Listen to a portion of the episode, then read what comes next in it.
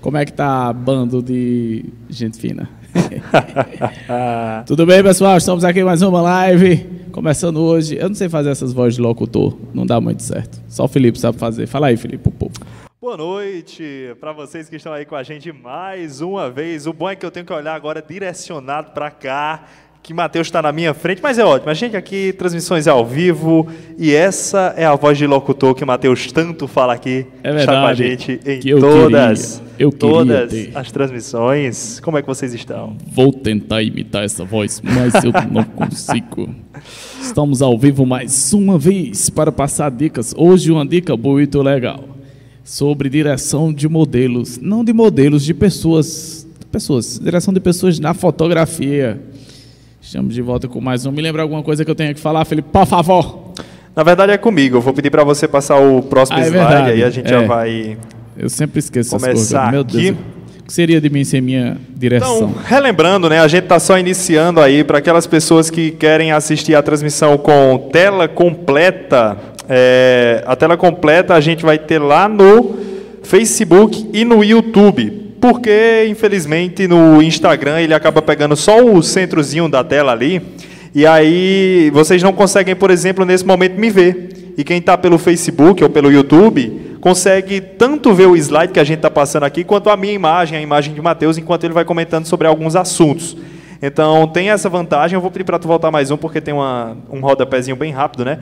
Os comentários do YouTube, Facebook, lá eles podem né, aparecer aqui durante a transmissão. Então, se você está assistindo por alguma dessas plataformas, a gente consegue mostrar o seu comentário, mas nem por isso você que está no Instagram vai deixar de aparecer. A gente vai subir o seu comentário aqui também por outras pessoas que estão aqui nos bastidores. E eu vou. é, sua participação será muito bem-vinda. Então, se você tem alguma dúvida, alguma coisa que quer acrescentar, não deixe de interagir e participar com a gente aí nessa live. Então, eu vou pedir para Matheus passar o próximo slide aí. Quase que eu derrubo um copo. Marquem, marquem, arroba Mateus Arcanjo 3.0. Então, é o perfil principal desse projeto, né, dessas aulas, do 10 em 30. Daqui a pouco o Matheus mais uma vez vai relembrar sobre isso. É, onde a gente está colocando todos os materiais que estão saindo. Então, vale muito a pena você conferir. Se você ainda não conferiu, arroba Mateus Arcanjo 3.0. E durante essa aula, lembrem de marcar esse perfil aí. E pode passar o próximo slide. Mais uma vez, lembrando aí que a gente está ao vivo, é, não ao vivo, né? Mas quando a live acontece, a gente, depois que eu consigo fazer ali todo um processo com áudio, ela está indo em formato de podcast, essa nossa livecast aí, para as plataformas de músicas, né? Então aí nós temos no Spotify, no Deezer, na SoundCloud, na Anchor, no Google Podcasts, na Breaker, na Rádio Public e na Pocket Casts. Então são muitas plataformas, ainda está em aprovação em outras. Perdão.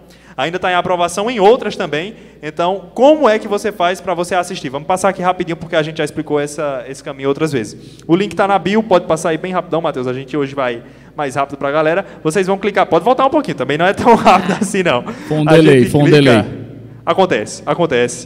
A gente clica ali no link da bio, é direcionado para essa segunda tela que vocês estão vendo. Aí é justamente nessa tela que vocês podem escolher assistir pelo Facebook ou pelo Instagram também. E no terceiro botão lá embaixo tem Escute, Livecast 10 em 30. E quando você clica nesse botão, você é direcionado para essa outra janela, né? Onde tem todas as opções, onde o nosso, a nossa livecast está lá. Só o áudio para vocês que gostam de escutar. Então, essa é uma maneira. Temos outra maneira para você que está aí pelo YouTube, no computador de repente. É, ele tem o YouTube, ele tem essas guias ali em cima no banner. Então é uma maneira de você chegar mais fácil. E tem outra maneira também, você clicando na guia sobre. Pode passar o próximo slide aí também, Matheus. Você clicando nessa guia sobre, você vai chegar para outra janela. É exatamente essa janela aí. E aqui, você ali embaixo está vendo, ó, tem todos os links, então todos as- os canais que a gente está disponibilizando esse material estão ali embaixo, então vale muito a pena conferir esse conteúdo. E a partir de agora eu vou Salve, transicionar salve, salve. para Mateus, porque salve, é salve. com ele. Então, só um segundinho, está com você. I'm Batman. É o Batman. Eu sempre quis fazer isso. Pô, tô emocionado. É demais. Livecast 10 em 30. Pra quem ainda não sabe o que é 10 em 30, 10 em 30 significa fazer 30 mil. Eita, bicho. Ele hoje tá... Troquei as bolas, estou profetizando aqui. Não quer É dizer que não dá para fazer também. É, é verdade. Fazer 10 mil reais em 30 dias. Sim, é possível. Eu fiz e muitos outros fotógrafos fazem. Fazem muito mais do que isso. A gente baixou digamos que nós baixamos a meta, né? Assim, a média, de, baixamos para 10 porque eu sou uma pessoa um pouco abusada e eu disse a Felipe que não era bom prometer coisa, mas ele disse, não, mas tu fez. Eu digo, não, mas vamos baixar. É um... É um... Baixar. eu queria baixar para 5. Aí ele disse, não, mas deixa em 10. Com 10. É, eu digo, então tá fez. bom, deixa em 10. Então, é possível, é possível. Vocês Inclusive, precisam... pode passar o próximo slide, porque já entra no que você está né? falando aí. A gente precisa de quê? A gente precisa de... É, o que eu faço é isso aqui, ó. Ajudo fotógrafos e aspirantes a fotógrafos a faturar 10 em 30, faturamento de 10 mil reais em 30 dias como fotógrafo. É possível, é possível, você pode viver de fotografia, mas você precisa se esforçar, se dedicar, estudar, assim como qualquer outra coisa na sua vida. Você não passa no concurso de polícia se você não estudar, sentar a bunda numa cadeira, estudar pra caramba para poder passar, se preparar pro TAF, se preparar como policial e atuar no dia a dia. Então você, tudo que você for fazer na vida, você só vai ter um êxito se você se dedicar. Então não espere que as coisas caiam do céu, não esperem que seja um milagre na vida de vocês. Eu sou no máximo uma ponte que vai ligar vocês a um, de um ponto a determinado outro ponto, porque eu já passei por muita situação na fotografia e vocês não precisam passar, porque eu vou estar ensinando isso a vocês aqui, como dar esses pulos do gado sem ter que fazer isso. Hoje nós vamos falar sobre direção de modelo. Ó. Pessoas. Direção de modelo barra pessoas que leva ao 10 em 30. Isso é extremamente importante. A gente vai entender porque no decorrer dos slides isso é absolutamente importante. Entendam.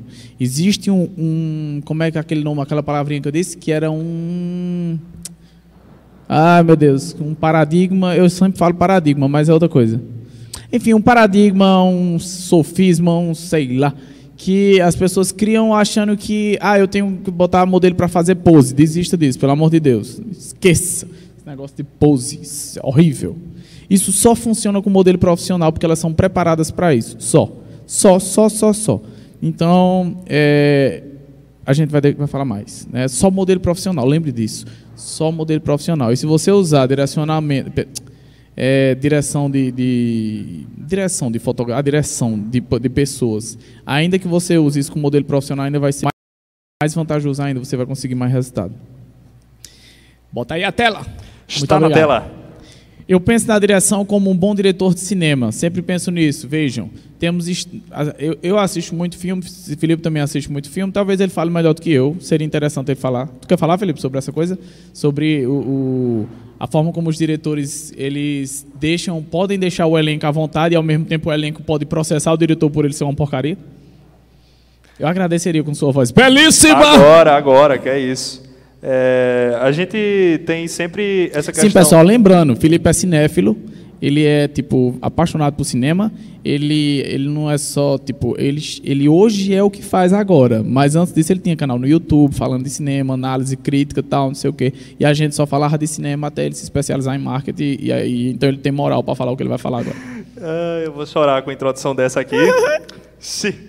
É, essa questão aí, né? Por exemplo, a gente conversava ontem na, na ligação que estava resolvendo aqui os tópicos dessa aula. De repente eu vou pegar até o que tu ia falar também. É, Robert Downey Jr., por exemplo, dentro da Marvel, ele sempre foi um ator que teve uma liberdade muito grande na hora de, na hora do set de filmagens que, é que acontece? A galera tá ali filmando e sempre, nunca filma uma única só, versão. Só, só para contextualizar quem não, não assiste, Robert Downey Jr. é o que faz o Homem de Ferro. É o Homem de Ferro aí, né? Hoje conhecido no mundo inteiro. Na época, quando começou, muita gente não sabia nem quem era Tony Stark, nem quem era o personagem, muito menos, às vezes, Robert Downey Jr. que tinha feito um outro filme de sucesso.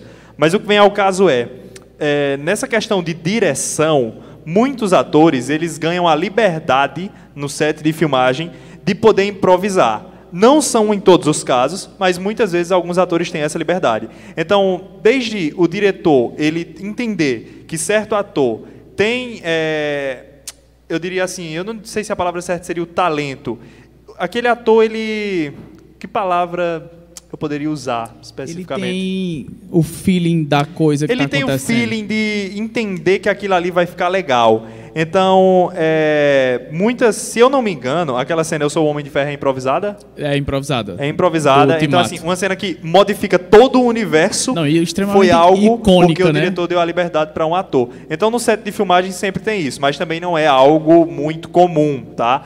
Então, é, é, sempre um balanço. E como o Matheus vai falar ao decorrer da aula, vocês vão ver que existe a diferença entre você estar tá trabalhando com profissionais, no caso aqui da fotografia são modelos, e de você estar trabalhando com pessoas né, que não vivenciam isso ali como algo que é, é, o emprego delas, é o trabalho, é o que elas fazem da vida. Então, sempre destoar isso, né? Quando você está com modelos ou com não modelos. Fala bonito, hein? Fala bonito, jovem é rapaz. Mas é isso, o que nós temos. O que podemos aprender com os diretores de cinema. Eles criam o ambiente confortável para que os atores é, e todos aqueles daquele momento possam produzir da melhor forma possível. Essa liberdade gera um pouco, gera um pouco não, gera uma criatividade natural, porque você está vivenciando aquele momento de fato. Você não está lá de forma robótica. Então, pelos atores eles estão lá de forma é, estão de fato vivenciando, estão entregues àquilo, àquilo que está acontecendo. Então eles têm, é, como é que eu posso dizer? Eles podem, eles se sentem mais à vontade para fazer as coisas que precisam ser feitas no, durante as gravações do filme. Eu trago isso para a fotografia de que forma?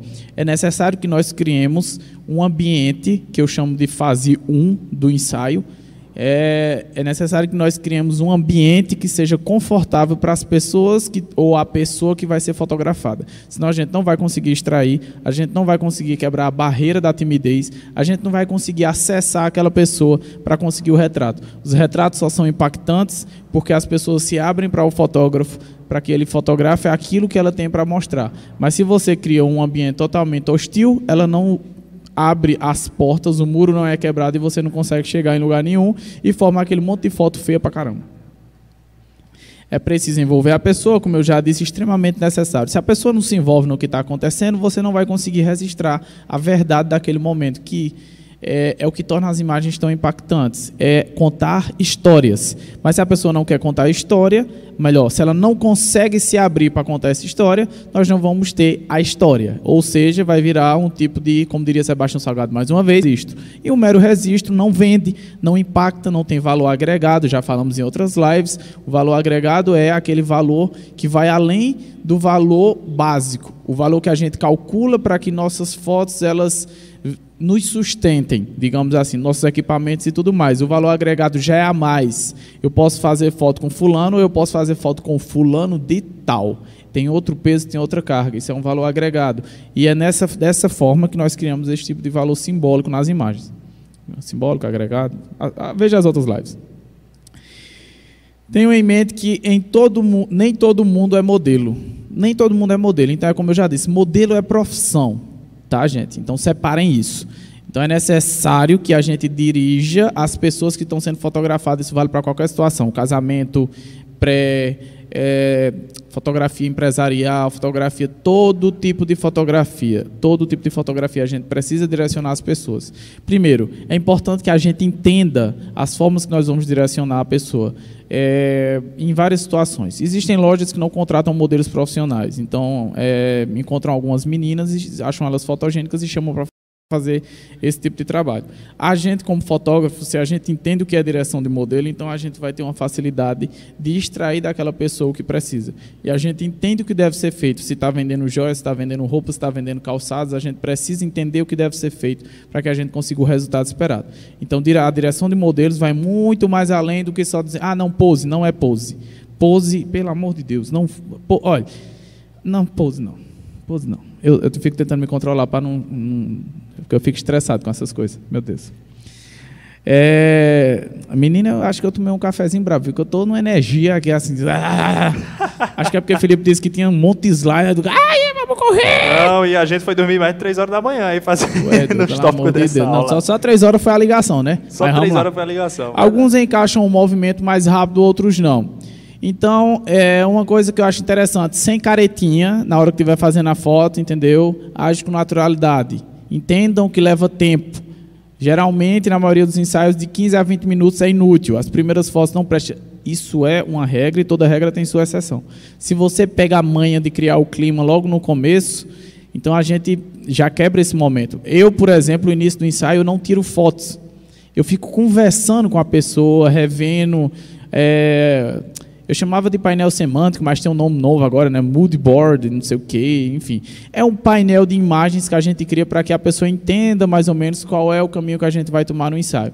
Então, geralmente eu sento, eu converso, troco ideia. Durante o ensaio, eu encosto a câmera, eu fico brincando, conversando, perguntando, contando história. Então, esse tipo de envolvimento, conversa, você fala um pouco de si, o outro fala um pouco dele, e a gente cria um vínculo ali e aquilo produz uma imagem impactante. É complicado, é difícil, é. A gente precisa se esforçar, se dedicar até que a gente consiga chegar nesse nesse, nessa sensibilidade, sabe? É uma coisa que leva tempo, assim como qualquer outra coisa na vida. Ninguém nasce sabendo dirigir nem andar de bicicleta. Então, você vai pegando prática com o tempo, mas não tem que começar.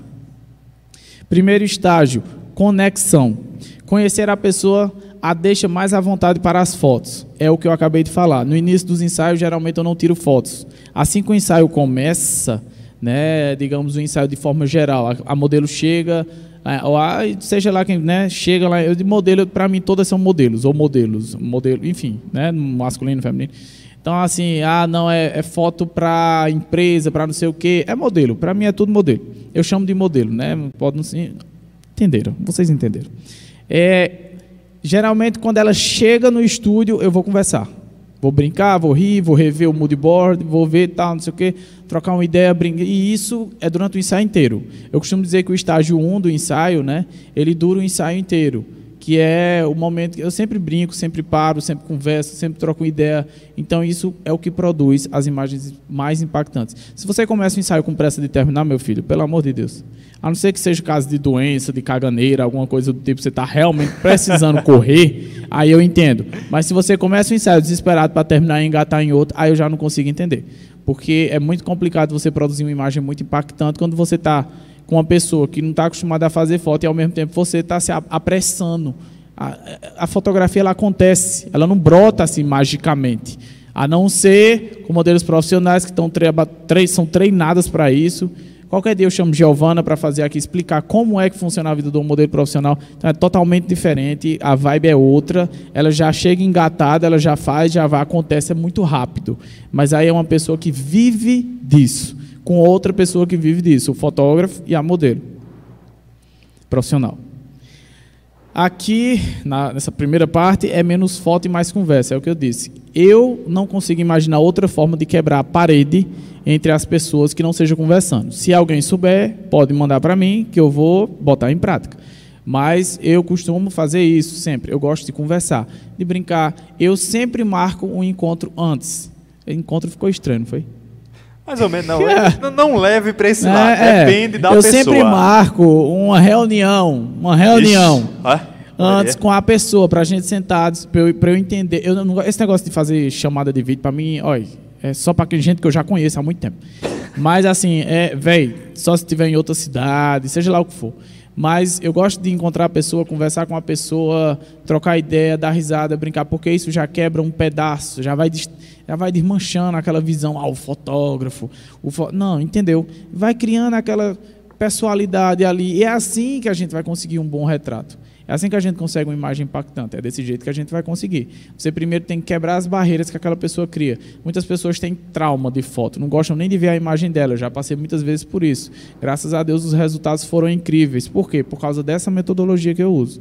Né? E eu tenho os relatos dessas pessoas em print que eu deveria mandar para Felipe, mas eu não mandei. Por quê? Porque eu esqueci. Eu devia chegar hoje mais cedo para ele fazer uma instalação do negócio no MacBook. Eu vim? Não, eu não vim, eu não consegui. E Letícia Rocha faz o corte. Letícia Rocha Farrapona. Por favor, não esqueça. Faça o corte e bote bem grande assim, Letícia Rocha Farrapona. Só para a gente tirar a onda da cara dela, que ela vai ficar agoniada. Ela agora está fazendo um trabalho, mas eu não estou nem aí. O meme é o que vale. Letícia, eu amo você. Menos foto, mais conversa. Não esqueçam. É preciso que a gente crie um clima para depois a gente conseguir fazer uma boa foto. Use música nesse estágio. Eu uso música. Até todos os estudos que eu já vi com relação à mente humana, a música ela influencia absurdamente. Então, além da conversa da brincadeira, a música ainda cria, cria o clima. Eu sou músico também. Sou músico há mais tempo do que fotógrafo. Músico profissional, nem de longe. Mas eu gosto muito de música, eu toco na igreja, eu toco tal, não sei o que, enfim. Então, assim, eu sei a sensação que a música causa. Eu entendo a sensação que a música causa. E isso é muito importante. Estudei a questão da música na fotografia também, estudei, mas como eu já era músico, para mim foi bem mais fácil. Então, eu sei o estilo de música ideal para cada ensaio. Eu basicamente escolho qual é o tipo de música que eu vou colocar em ensaio de moda, eu boto um, tipo de música. Se eu vejo que isso na conversa, viu? Lembrem, conversa. Se eu vejo que na conversa a pessoa tem um perfil diferente e tal, não sei o quê, eu mudo o estilo de música. Mesmo que seja um momento que a gente vai ter um momento empolgante ali, que era para ela estar tá dançando igual a Beyoncé, mas eu sei que a pessoa não vai naquela vibe, então eu já boto outro estilo de música. Durante o ensaio eu vou mudando as playlists para ver qual é aquela que a menina se adequa mais, ou menino, ou seja quem for. E aí nesse decorrer a gente vai conseguir é, extrair o máximo daquela pessoa. A música auxilia demais. E quer ver auxiliar, meu patrão? É quando você vai fotografar homem. Eu digo porque eu sou horrível para foto. O Felipe está pedindo foto para mim faz tempo. Eu sou fotógrafo e não sei tirar foto de mim. Eu, já, eu não sei me comportar de frente para uma câmera. Foi uma luta para eu começar a fazer isso aqui. Né? Então, assim, eu sou péssimo, péssimo, péssimo.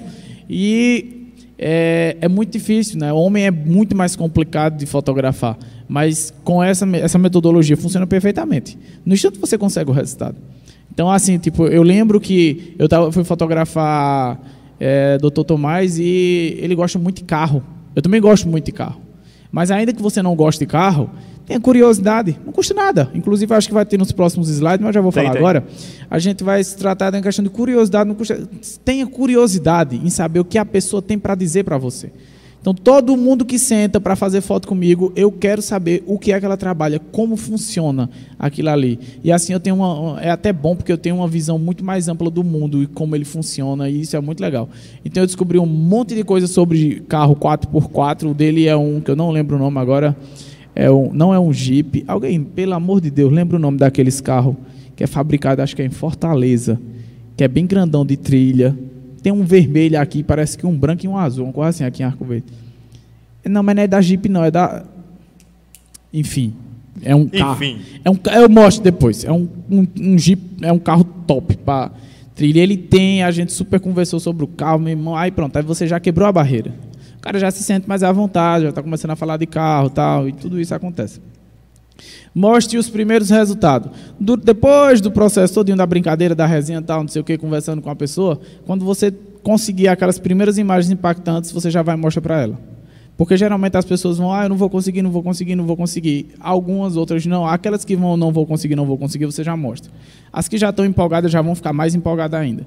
Então, você está dando confiança, transmitindo confiança para a pessoa que está sendo fotografada. E isso é extremamente importante, porque a confiança é o que vai trazer o resultado também na fotografia. Todos esses elementos unidos vão fazer a grande foto, a foto suprema, a foto ninja das galáxias, a foto ninja suprema, a foto do Batman. Ixi! Quebra a primeira barreira Cria confiança. Eu não sei porque esse slide está aqui, eu não entendi. Fazer tudo isso do primeiro estágio quebra ah, a primeira é, barreira ah, da foi. pessoa. Cria eu disse confiança. essa frase nesse instante, meu Deus do céu.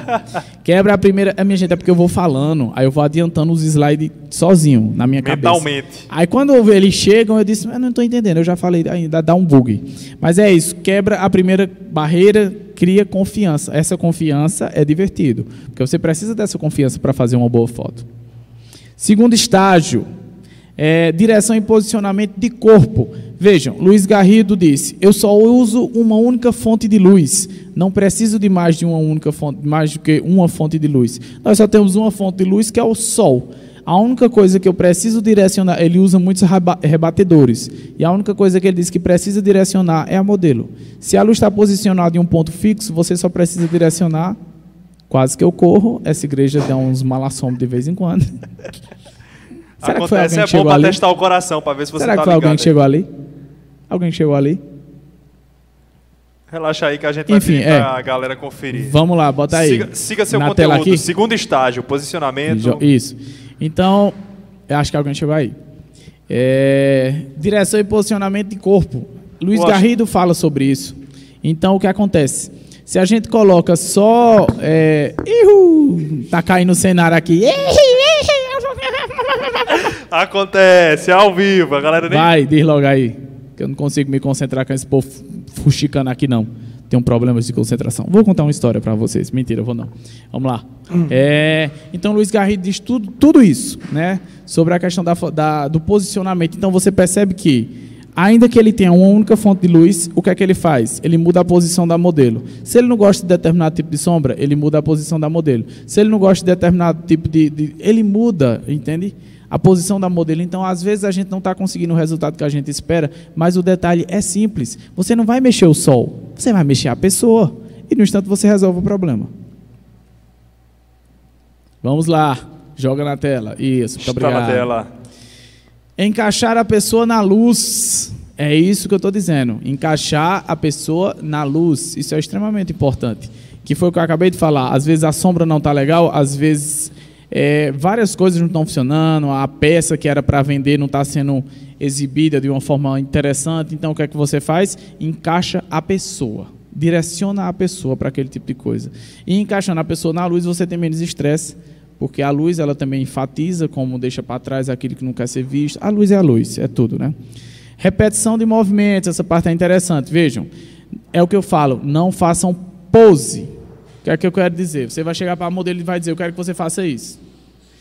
Ela não vai conseguir. Pode, não, ela pode conseguir, certo? Mas a, via de regra, as pessoas, quando você diz alguma coisa, ela trava. O que é que acontece? Em vez de você mandar ela fazer essa pose, você manda ela mexer o braço vindo de cá, passando pelo rosto, até chegar na pose que você quer. Aí você vai chegar nesse processo de vir de cá até chegar no queixo, você vai chegar na pose que você quer. Pose, não gosto da palavra, mas é pose, é a pose, né?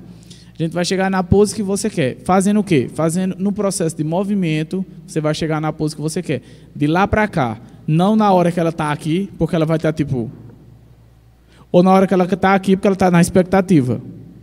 E aí, vai sair. Não, o movimento que você faz, nesse movimento você vai encontrar, você mentaliza qual o movimento final que você quer.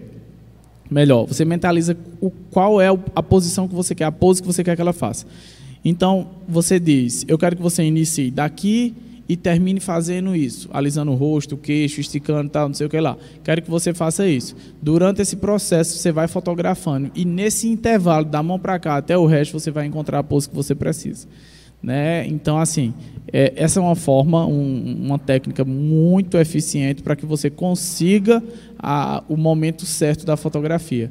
Porque você chegar para a pessoa e dizer, faça isso, ela geralmente vai dar uma travada. Quer ver uma coisa interessante? Geralmente os fotógrafos, ou seja lá quem for, eles é, costumam fazer o seguinte: eles montam uma quantidade de imagens para mostrar alguma coisa, aí chega para a menina e diz assim: ó, eu quero que você faça isso aqui.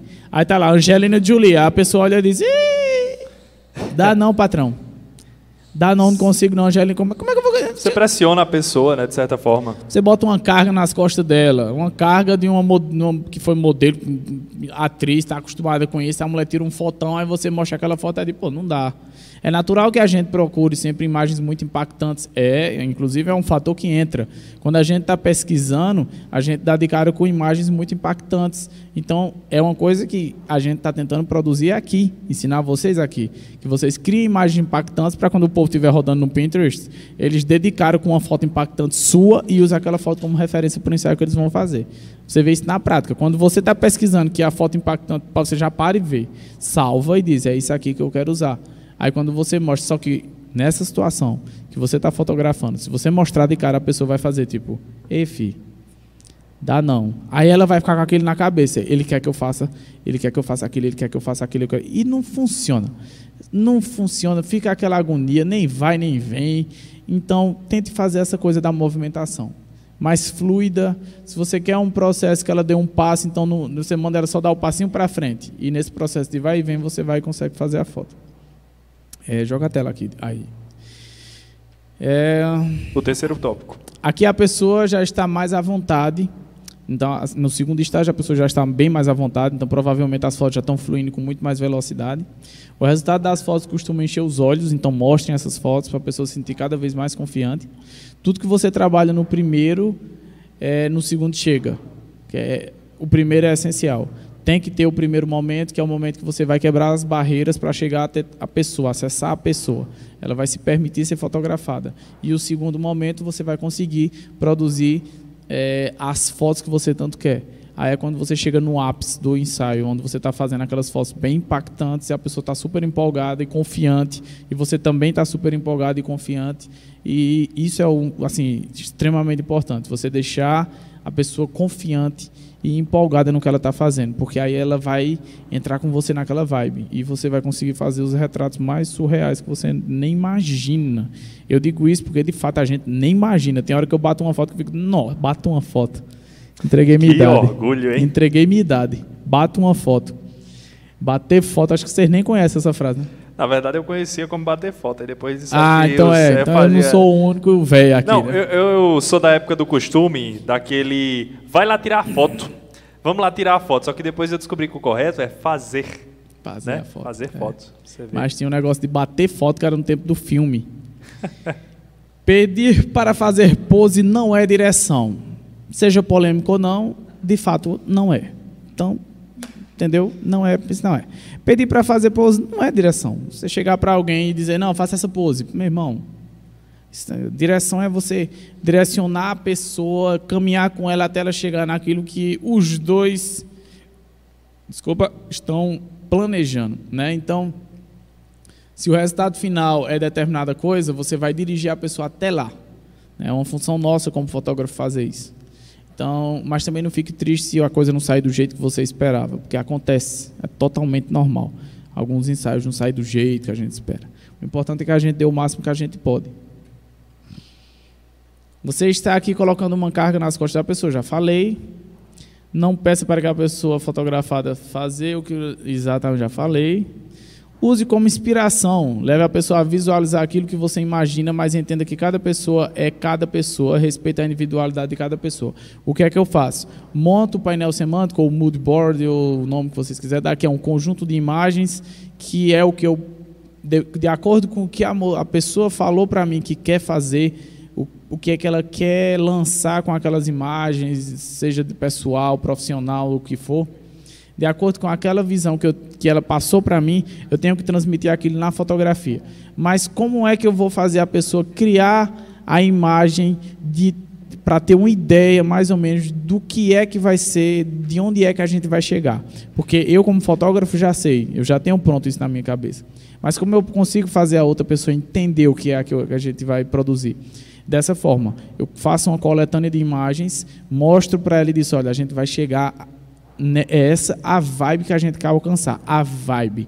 Não é a foto em si daquele jeito, porque não dá para fazer. Entendeu? Então cada pessoa tem sua individualidade e isso é importante lembrar porque quando eu mostro o conjunto de fotos, eu digo, olha, não é para fazer igual. Isso é só para você se basear. Aí quando ela começa a se mexer, eu digo, geralmente eu estou fotografando e eu vou dizendo, vai se mexendo, vai se mexendo, ela vai se mexendo, vai girando o corpo, vai mexendo para um lado para o outro, e eu vou conseguindo o resultado que eu quero nesse processo. Passa para a tela, Felipe. Agora, na hora. São infinitos fatores que levam ao resultado. No ensaio fotográfico, fotográfico sem acento. Felipe está ficando analfabeto, minha gente. É... São infinitos fatores que levam ao resultado no ensaio fotográfico. Não queira controlar tudo, isso só vai aumentar a pressão durante o momento. Desistam. Né? Então, assim, eu já essa coisa de querer controlar toda a situação, não. Eu controlo, eu, eu gosto de controlar a luz. A luz está tudo to, completamente sob o meu controle. Quando eu não estou conseguindo controlar a luz, aí eu me estresso. Mas querer controlar a pessoa, querer controlar seja lá o que for, não, isso não rola. Né? Então, eu geralmente tenho plano A, B, C, D, F, G, H, J, planos infinitos para luz. Se a luz não se encaixou bem naquele, eu uso outro modificador de luz. Se não encaixou bem naquele, eu uso outro tipo de coisa. Se está no ambiente externo e está chovendo, eu uso outro tipo de coisa. Eu uso na, aquele no outro. Então, assim, geralmente, eu tenho planos para iluminação, que é o que me interessa, é o que importa, é o que faz a imagem basicamente funcionar, né? a luz. É todo um contexto, mas a luz, para mim, é um principal. Então, eu tenho planos ABCD para isso. Mas geralmente eu não planejo. É, ah, nós vamos fazer pose tal, montar não sei o que tal. Não. A, a, a, fotografia ela vai acontecendo. E o que é. Isso, isso para mim é muito mais divertido, porque é sempre uma surpresa. Sempre que eu vou fazer algumas fotos, eu tenho uma surpresa diferente com a pessoa que eu estou fazendo. Então, geralmente eu estou olhando as fotos eu digo, poxa, meu irmão que fotão, que massa, não sei o que sempre. Por quê? Porque é uma coisa que é, vai acontecendo. Então, eu acho isso super divertido. É, e é porque eu sou uma pessoa que gosta de ter as coisas tudo organizadas no sentido assim de tipo, vou fazer isso, isso, isso, isso, isso, Mas quando se trata de. Eu me frustrei muito no começo, tive muito estresse, porque eu queria é, controlar tudo no ensaio. Não dá, não dá. São pessoas, são seres humanos, não dá para mexer. Né? A gente vai seguindo o fluxo. Se você captura o movimento durante o processo, você captura a naturalidade dele. Fica essa frase. Não tem nem o que explicar. Se você captura o movimento durante o processo, você captura a naturalidade dele. Diferente da pose. Você bota para pose, a pessoa já fica estranha. Não funciona. A espontaneidade, espontaneidade, esse nome aí é impactante. E não está errado, viu? É, não, eu é tô, a dicção falhou aqui. ela é impactante, ela é extremamente impactante. Então vejam, é, porque as fotos da, das modelos profissionais, que já são as coisas mais assim é, né? Ela já chega na pose pá, e a foto já sai. A questão é, ela está no ambiente, na zona de conforto dela. Ela é modelo profissional, ela está acostumada a fazer aquilo, ela faz aquilo várias vezes por dia, às vezes. Né? Então ela faz aquilo direto, ela está sempre posando para a foto. Então o ambiente confortável para ela é na frente de uma câmera, de um flash, ela está super em casa. Você pegar uma modelo profissional, ela ficar nua na sua frente ou não na hora do ensaio, para ela não faz a menor diferença.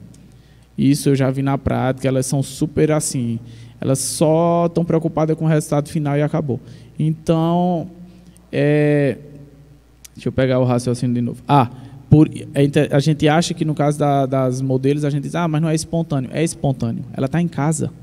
Ela está agindo de forma espontânea ali. É ela que está ali. Ela é aquilo ali. Todas as modelos que eu conheço, elas agem daquela forma mesmo.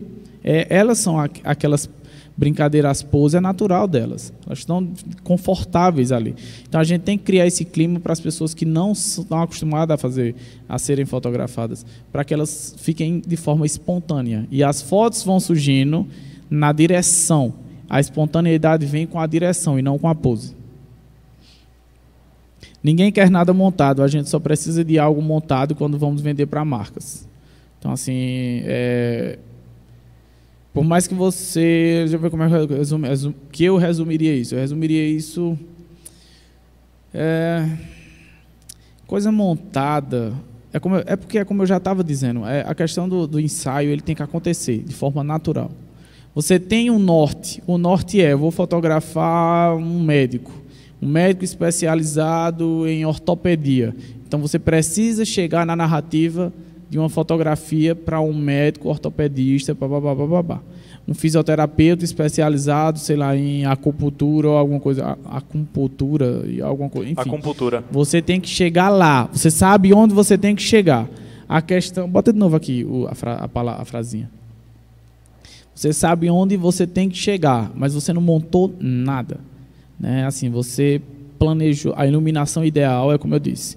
Eu sempre estou com a iluminação ideal já montada, qual as cores que eu vou usar, tudo isso já está pensado. Mas quando se trata de pessoas, eu não tento montar nada. Eu deixo que ela vá fluindo. E a coisa vai acontecendo naturalmente. E Agora, quando que... a gente vai vender para a marca, né, aí entra a questão da modelo profissional. O cenário é montado, a modelo é montado, porque tudo é pensado para que seja vendido, de um, seja, as imagens sejam produzidas para que venda o material que está sendo exposto. Então ali a modelo ela é só uma forma de tornar palpável a joia que está pendurada no pescoço dela, porque se pendurasse no manequim ou só segurasse a joia assim, não ia ter graça. Mas na modelo você a, a clientela se vê no lugar dela, assim como os homens se vê se veem no, naquele cara que está segurando aquele relógio chique ou naquele carro arretado. Pessoas então, comprando pessoas. Exatamente. Então é uma questão de marketing. O marketing é todo pensado, todo planejado, direção de arte, direção disso, direção daquilo, direção tem tudo, direção de tudo. Tem 300 cabeças pensando num determinado ponto só. Então tudo é pensado. Nessa situação onde você está produzindo para a marca, você não está só, está com a equipe. É diferente para pessoas normais entre aspas, porque né? Eu estou falando aqui de direção para. Geralmente você está lidando com profissionais de várias áreas, modelos, designers e tal. Essa galera está tudo na mesma linha de raciocínio. Então a gente tem uma situação totalmente diferente. Inclusive, uma coisa interessante para complementar que eu conversava contigo na ligação, eu acho que é deixar claro também que você falava isso, para eles não pensarem que o âmbito de marcas é algo engessado. Porque a gente está falando aí né, de algo que, voltando aí no slide, volta aí só o anterior, para eu ver aqui A gente está falando aí de algo montado, né? A gente só precisaria de algo montado nesse cenário de marcas. E você falava na ligação comigo que é interessante não passar a impressão de que porque está vendendo para marcas significa que é algo engessado ali e não dá para mudar. É verdade. É verdade. É o que eu falei anteriormente, né? Nós não é engessado porque as, todas as pessoas que estão ali, elas estão na zona de conforto dela. O fotógrafo é um fotógrafo profissional que está acostumado com aquilo, ele já sabe como lidar com aquilo. Então, a direção de arte, a maquiadora, o cabeleireiro, o pessoal que está montando todo, todo mundo, ele, as modelos, então, todos eles estão na sua zona de conforto, eles trabalham com aquilo, eles são especializados naquilo. Então, a gente não tem um ambiente engessado, a gente tem um ambiente totalmente natural, né? mas é um ambiente completamente planejado porque existe um objetivo específico ali, muito pontual, que apesar de ter uma infinidade de elementos na imagem, o objetivo é só um: vender, seja lá o que for que a marca queira vender. E não é engessado porque todas as pessoas estão no seu ambiente natural. Eu posso pedir um momentinho aqui para você? A roça. A gente fazer aquela interação legal com é essa é galera que está em casa com a gente. E vamos começar convencionalmente aí, como nós fazemos, pelo Instagram. Estou aqui com o celular que está plugado aqui no Instagram na minha frente. Eu vou falar o nome de algumas pessoas que estão interagindo aqui com a gente na transmissão. Por enquanto, pelo que os meninos estavam passando aqui para a gente nos bastidores, ainda ninguém perguntou nada aqui pelo Insta, mas daqui a pouco eu vou subir os do YouTube também. Então aproveita, você que está em casa, esse é o momento de mandar sua dúvida, de acrescentar alguma coisa, alguma vivência pessoal. A gente vai trazer isso agora aqui para a live, tá?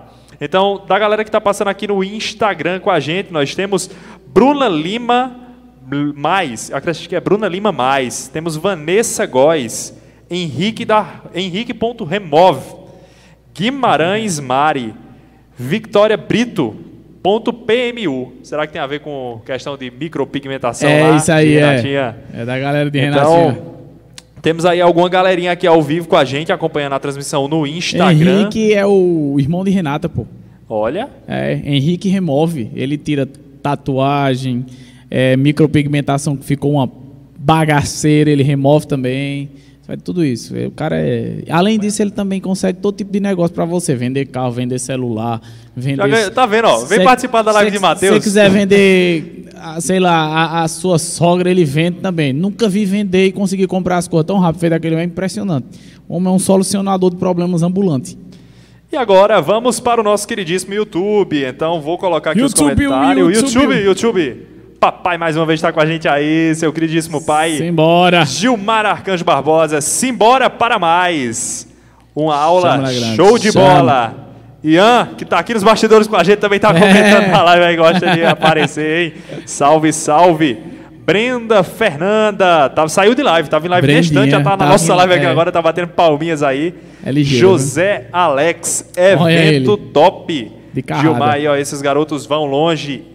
Slime Helena. Slime está numa interação muito legal com a gente lá no 3.0. Estou gostando de ver a contribuição que a gente está podendo levar para essas pessoas. E ela comemorando aí mais uma live, está aqui com a gente também. Valeu. João Correia, falando aí provavelmente, acho que de mim, na parada lá do início. O cara é uma enciclopédia do cinema. E DNA do cinema. Quem lembra dessa época aí, hein? E Dinho, mais uma vez está com a gente aqui do Fotografei Tu. É, o fotógrafo é terrível. Aí, ó, é terrível mesmo o fotógrafo ser fotografado. Eu cobrei essas fotos de Matheus, é um caso sério, viu? É uma luta. A saga. Isso. É esse. Isso são aí, esses são os comentários de momento. Continuem interagindo, participando com a gente que estamos de olho. Vamos voltar aí para sua aula, sua livecast. Voltemos, pois. Vamos embora, vamos, pois. Vamos lá. A efetividade da direção de quem. A efetividade da direção de quem entende esses conceitos já te leva mais perto do 10 em 30, com certeza. Você já está muito à frente de inúmeros outros fotógrafos ao seu redor, é o que eu disse. Existe o mito da pose. Chega e faz a pose, chega e faz a pose. Não funciona. Maioria dos fotógrafos que eu vejo, que eu vejo assim, de relance, porque eu sou uma coisa, uma dica para vocês. Eu aprendi isso com outro fotógrafo. É, eu não lembro o nome dele.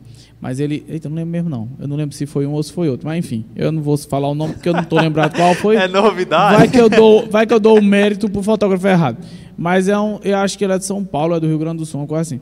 É, É, ele disse assim. Disse é isso aí. O importante é que vai é, trazer o importante a é a frase que eu me lembro, né? ele disse o seguinte: é, assim como um, um bom músico filtra o que ouve, nós, como fotógrafos, trabalhamos com a imagem, filtramos o que vemos. Então, eu sou muito seletivo no que eu consumo de imagem, muito seletivo. Então, meu Instagram, eu geralmente é muito pontual, entendeu? Assim, tudo que eu vejo é tudo muito pontual, muito seletivo, porque eu produzo imagens. Então, eu, eu acompanho aquele tipo de coisa que vai inovar, vai me ajudar a inovar. A maioria das situações, eu acompanho pessoas de fora, de outros países ou de outros estados, para trazer coisa nova sabe? Não que na nossa região não tem, mas, gente, pelo amor de Deus, eu não tenho um saco para mimimi, né? Então, assim, não é porque eu estou dizendo que sigo pessoas de fora que não existe fotógrafo bom na região, pela fé. O que eu estou querendo dizer é que, como eu estou na região, eu me introduzo em outra, pela internet. Né? Temos internet. Olha só. Aí eu vou lá e acompanho outros fotógrafos que eu admiro muito, que eu acho muito incrível o trabalho deles. Perdão. e eu agrego esse material, esse conteúdo que eles têm é, na minha fotografia. Então, assim, eu filtro muito bem o que eu estou vendo. Né? É, tanto que Felipe reclama porque eu sou péssimo no Instagram de fato. Eu devia gravar muitos stories e tal, não sei o que. Estou tentando fazer isso, mas eu não sou uma pessoa muito proativa no Instagram. Vocês vão ver meu trabalho lá, eu vou sempre tá postando, tal, não sei o que. Mas assim, o consumo de imagens para nós fotógrafos tem que ser uma coisa muito seletiva, assim como para um bom músico tem que ser muito seletivo. O que ele ouve agrega no que ele produz. Então fica a dica para vocês. Assim como um bom, um bom músico, um bom fotógrafo ele também tem que ser seletivo no que vê. Né? A gente tem que é, porque tem até uma sobrecarga de coisas que a gente cria na mente, de tanta coisa que a gente fica vendo. E a gente termina não conseguindo construir a nossa própria narrativa porque a gente vê coisa demais e quer fazer coisa demais. Não, então é importante que a gente siga uma linha. Eu tenho, eu sempre falo dos mesmos fotógrafos, eu acompanho o trabalho dos mesmos fotógrafos, porque eles levaram anos e anos e anos para dominar a técnica que eles usam. E é isso que eu quero também. Eu quero dominar muito bem um determinado tipo de técnica para ser reconhecido por ele, e não para ser o cara que faz tudo. Isso não me chama a atenção. Se não for para é, ficar eternizado na memória das pessoas, eu prefiro fazer outra coisa fazer qualquer outra coisa. Eu sou um cara muito chato com relação a isso. Eu.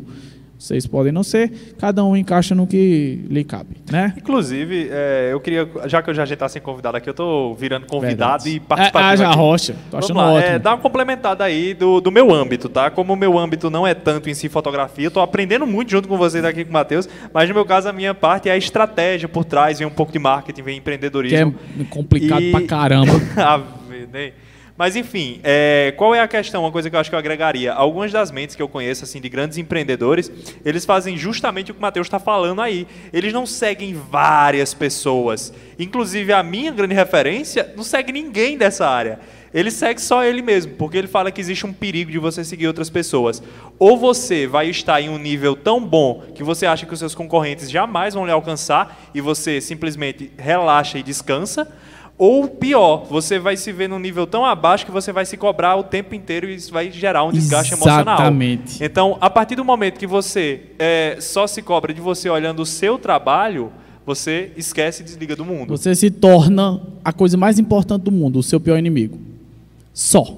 Então, assim, eu filtro. Minha gente, não se incomodem de silenciar os seus amigos fotógrafos da região. Não tem problema nenhum. Até porque eles não precisam saber disso. né? Mas até que ainda que saibam, isso é uma forma de filtrar o que você vê. Porque é exatamente isso que Felipe disse, e isso acontece. Essa questão de comparação, não sei por que isso acontece, eu não sou psicólogo, eu não entendo esse tipo de coisa, mas é, eu gosto de trabalhar em mim. Hoje é muito mais tranquilo. Quando eu comecei, não, a, compara a comparação era constante. Hoje não, hoje é muito mais tranquilo. Para mim, tipo, não tem mais essa coisa. Mas no início eu realmente silenciava, né? Eu continuo filtrando o que vejo, mas no início eu silenciava porque você fica mastigando coisa besta na cabeça, entendeu? E, e o tempo que você perde desgastando sua mente pensando nessas coisas é o tempo que você poderia estar produzindo. Porque você, eu tipo, essa semana mesmo eu estava olhando para as minhas fotos e achando, ah, tá muito repetitivo, eu preciso criar algo novo. E é assim o tempo todo, eu fico o tempo todo querendo criar algo novo. Só que essa competitividade entre eu mesmo e eu mesmo e só eu mesmo, é muito saudável, porque eu estou correndo atrás do atraso com relação a mim e não a outros. Então eu estou ali na luta, querendo fazer algo sempre melhor, melhor, melhor, melhor, e essa busca é infinita. E é o que o Felipe acabou de falar. O Felipe falou muito melhor do que eu, não sei porque eu estou acrescentando. É sensacional o que o Felipe disse. É exatamente por isso que eu digo que é bom a gente filtrar. Tem esse fator psicológico que ele diz, essa questão de se achar melhor do que os outros, ou então se achar pior do que eles e se ficar afetado. E tem a questão também de que nós, como fotógrafos, assim como os músicos, filtram o que ouvem para produzir coisas mais legais. É a dica que eu dou. E você já está muito à frente de números dos fotógrafos ao seu redor, porque existem muitos fotógrafos que ainda acreditam em pose. Pose é horrível, né? Então, esqueça isso. A maioria tem muita gente que faz esse negócio de pose, não funciona bem, é, não fica impactante. Se você quer fazer qualquer tipo de imagem, fica à vontade. Mas se você quiser fazer algum tipo de coisa impactante, é interessante que você aprenda a dirigir as pessoas. E isso requer dedicação, assim como qualquer outra coisa na vida. A partir desse momento você começou realmente a se tornar um fotógrafo, não mais um amador. Quando você começa a entender que direção de pessoas é uma coisa extremamente importante, que essa metodologia de dirigir pessoas vai levar você no caminho, assim, atingir lugares inalcançáveis, né? É, que não inalcançáveis, porque se você atingiu não é inalcançável, né? Mas entenderam, né? Você vai chegar muito mais longe, muito, cada vez muito mais longe, mais longe, mais longe. Hoje em dia eu virei quase um terapeuta além de fotógrafo. Porque a gente cria essa facilidade de conversar com as pessoas tal, e elas se abrem com a gente. É sempre muito bom. Né? Porque essa troca de. Ah, lidar com pessoas é, é legal e ao mesmo tempo é complicado, mas eu acho um máximo. O objetivo da fotografia é contar uma história. Se você tira isso dela, você quebra a dinâmica da foto. Voltamos para a questão da direção. A direção influencia diretamente nessa coisa. Né? Pose não conta história, mas direção, a direção que você vai fazer da fotografia vai criar todo aquele contexto. E a direção entra, lembrem, nos estágios, na fase 1 e na fase 2. Você precisa quebrar as barreiras para conseguir o retrato ideal. Exemplos de fotógrafos que são marcados por sua direção. Ah, tem vários, né, mas eu não podia deixar de citar os mestres. Platão lida com pessoas civilizadas. Ela é alguém que eu não lembro quem era, se era dona de uma revista, alguma coisa, no, na, net, num episódio que fala de Platão na Netflix, na série, ela diz que não existe ninguém que Platão não consiga quebrar o muro e en, entrar na mente, vamos dizer assim, daquela pessoa. Até hoje não houve ninguém. E ele, ele fotografou ditadores, todo tipo de gente. Então, e ele usa essa metodologia que eu estou falando para vocês. Né? Ele se interessa pelo que o outro tem para dizer. Inclusive, nessas fotos aí, a gente tem né, Barack Obama, presidente dos Estados Unidos aí durante oito anos. A mulher do meio foi uma jovem que foi estuprada, estuprada lá. Né? Sim, você vê a dor no olhar dela, e está ali na foto. É porque a foto provavelmente está pequena, dependendo do dispositivo que a pessoa está assistindo. E no final ali nós temos o, o ditador. Agora eu esqueci, é Fidel Castro, se eu não me engano. Não, eu acho. É ele mesmo? Se eu não me engano, é o Fidel. Então você vê assim, pessoas, né, como você falou, que é muito difícil provavelmente você conseguir quebrar essa barreira do muro. E a foto de Platão, quando você para para olhar, você nitidamente vê que essas fotos é, contam passa, algo de volta. É, ela passa isso que ela passa o que ela tem que passar, o que a pessoa tem para passar. E Platão ele usa essa metodologia. É, Sebastião Salgado é uma, é uma lenda. Ele vai além de tudo que você possa imaginar quando se trata disso. Aí você diz, ah, mas ele é um fotógrafo documental. Como é que ele consegue fazer direção de pessoas? Meu irmão, você entrar numa tribo indígena, montar um estúdio de palha, não é um estúdio, mas ele montou assim um plano de fundo com palhas de, de coqueiro e tal, não sei o quê. Colocou um conjunto de indígenas que não falava a língua dele, que não falava nada, e ele fez um retrato que parece mais um não sei nem explicar o impacto que aquela imagem tem quando eu vejo aquela foto. Então, se isso não for direção, eu não sei o que é que isso é. Sebastião Salgado chegava a passar meses se introduzindo numa comunidade que ele não conhecia, que ele não falava a língua, nada. Ele tinha que participar do meio para poder ser passar despercebido pelo meio.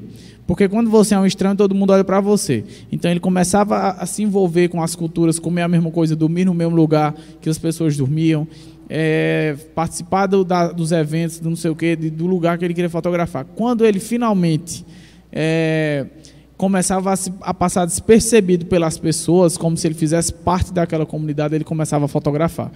Porque aí ele conseguia registrar a espontaneidade das pessoas, quem elas são de fato, como elas são de fato. É totalmente diferente você chegar num lugar que ninguém nunca lhe viu com uma câmera gigante, principalmente em lugares inóspitos, como tribos indígenas e vários outros lugares que ele foi.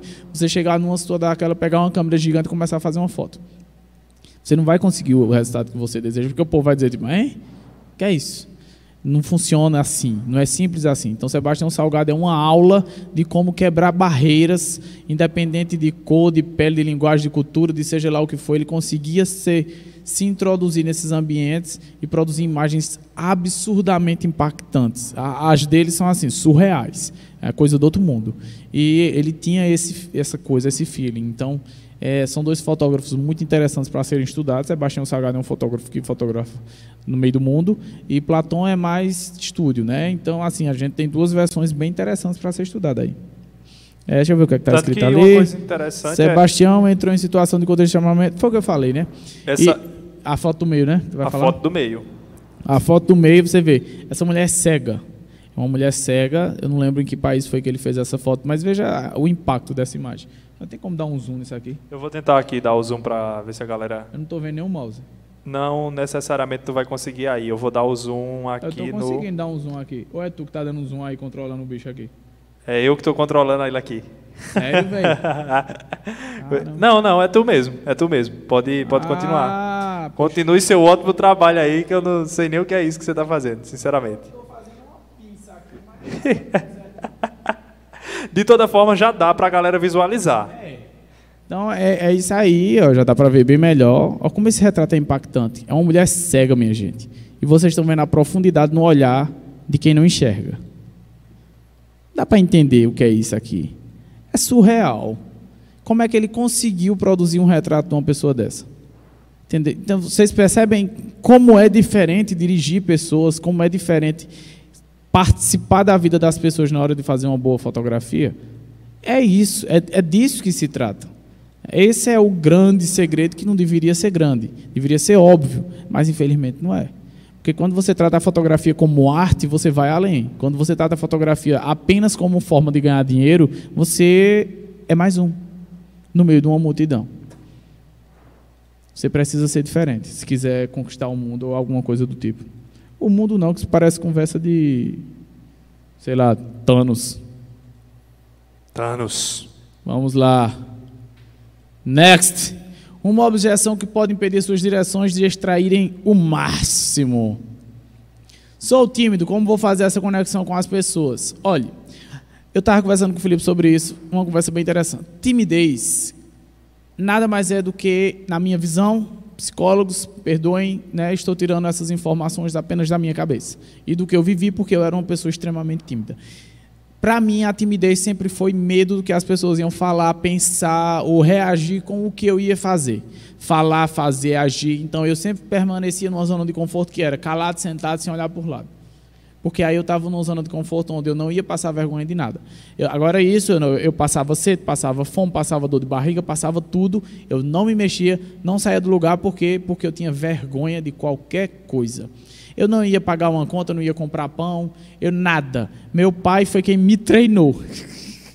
Eu costumo dizer que eu fui treinado. Porque ele dizia: Ah, não, pai, eu tenho vergonha, você vai. Não é vai, você vai. Meu pai é militar, pronto, então você já entende, né? Você vai chorando, esperneando, mas você vai. Ah, vou chamar um amigo meu. Se eu descobrir que você chamou um amigo seu, eu vou dar uma pisa. Tá vendo? Apanhei, assim, não apanhei por causa disso. Mas quando eu fazia, eu era arteiro, que nem diz minha avó, fazia as coisas, levava uma chibatada, estou aqui firme e forte, né? Ninguém morre por causa de uma chibatada, minha gente. Deixa esse pantinho. Oxi! Hora dessa, o povo querendo dar de frouxo para cima de meu homem. Mas enfim, vamos voltar para outro assunto, né? vamos ter um momento que eu dou uma. Não, você eu vou ter que dar uma, um negócio assim, uma cordinha né? em você. É, segurar. do nada. Mas é verdade mesmo. Oxe, mas menino, meu pai me botava para ir, graças a ele, hoje eu tenho muita facilidade de lidar com pessoas. Porque ele você vai, você vai pagar a conta, você vai comprar o pão, você vai, você, você vai e vai sozinho. Não, não invente de passar na casa de fulano para chamar para ir com você, não, você vai só. Porque quando você chamar alguém, você está numa zona de conforto. Uma pessoa tímida, né? Quando você está sozinho, você está totalmente ali, né, sem chão. Mas com alguém você está numa zona de conforto, porque se acontecer alguma coisa tem outra pessoa, não sei o que lá. Então, assim, é, para a minha visão, timidez é medo, medo de se expor, né? A questão é, liguem o botão, não posso dizer essa palavra que vai pegar fogo. liguem o botão do dane-se. Entendeu? Não estou nem aí porque você vai pensar de mim, vai falar de mim para o outro, não sei o quê. Quando eu liguei este botão do não estou nem aí para você, o que você vai dizer, o que vocês vão pensar de mim, eu só quero fazer o que tem que ser feito. Tendo consciência de que eu estou fazendo o que precisa ser feito da forma que deve ser feita, correta, sem fazer besteira, nada. Eu preciso fazer, eu tenho que fazer, eu vou fazer. Se as pessoas vão falar mal, vão falar bem, vão reclamar, eu não estou nem aí. É por isso que hoje eu sou desse jeito. Nem aí. Eu não estou nem aí. Então, assim, eu vejo que o quê? Minha timidez acabou quando eu desisti de querer agradar os outros. Simples assim. Eu não me importo mais. Eu, eu, questão de. Eu vejo muito assim a timidez como falta de confiança. Hoje eu sou uma pessoa muito autoconfiante, porque, eu não, mano, eu estou lá preocupado com o que os outros vão dizer. Então, você é uma pessoa tímida, eu faço um desafio a você. Se desafie todos os dias. Você tem vergonha de comprar pão? Vai comprar o pão. Você tem vergonha de falar com pessoas? Sente numa praça e casse gente para conversar. E quando seus amigos chamar para sair, vá para a rodinha que tem um monte de gente. Não vá se isolar, não. Desculpa, não é Covid. É, é, é falta de água, eu acho. E é, se desafie. Eu sempre fazia isso, eu costumava fazer sempre em situações que eu estava desconfortável, zona de conforto, aí eu ia me colocava numa zona de desconforto. Procurem David Goggins. David, normal, Goggins com 2G no meio, Goggins. Pesquise esse cara e vocês vão encontrar a história de uma lenda que fugia sempre da zona de conforto. Ele sempre se colocava em zona de desconforto. Então ele criava o que eles chamam de calos mentais que é quando você vai além, assim, tipo, as coisas não lhe afetam mais como afetavam, ou enfim. Então, essa questão, ah, eu estou com vergonha. Ai, meu Deus, eu não consigo falar com fulano. Consegue sim. Não tem o que dizer. É só, às vezes você não precisa nem falar, você só precisa puxar o assunto e escutar o que a pessoa tem para falar. Porque tem um monte de gente aqui que tem um monte de coisa para falar, mas não tem quem ouça. As pessoas estão carentes de alguém que escute e não julgue. Né? Então, é, eu desafio vocês, se vocês têm vergonha de conversar com os clientes, conversem com eles. Muito, mas muito. Marque de conversar antes, de conversar depois. Saia com um monte de gente para conversar. É uma questão de confiança. E, principalmente, não esteja nem aí porque os outros vão dizer. Ah, vão falar mal disso, vão falar, estou com velho. O que quer ver? A pessoa tem um carro antigo, um carro velho. E a maioria do pessoal está com carro novo ali naquela região. Aí a pessoa pega e diz: Ah, eu estou com vergonha do meu carro. Ela está com vergonha do carro porque ela está com medo do que as pessoas vão pensar e falar dela. Se ela fosse uma pessoa que tivesse ligado o botão do dane-se, ela não ia estar tá nem aí para isso. Ela ia chegar descalço, com, do jeito que ela quisesse, com um carro velho, com um carro novo, com um carro acabado, de pé, não sei o que lá. Então é uma pessoa que está totalmente desconectada do que os outros estão comentando, falando. Não interessa. É uma pessoa que não tem timidez, porque tem confiança. Alimentem isso em vocês. Ah, eu estou com vergonha de ir com o meu carro porque meu carro vá com ele. Vá com ele. É o que você tem. Vá-se embora. Vivian Maier. Assista o documentário de Vivian Maier. É uma dica. A fotografia oculta de Vivian Maier. Esse é incrível. Ela é uma pessoa.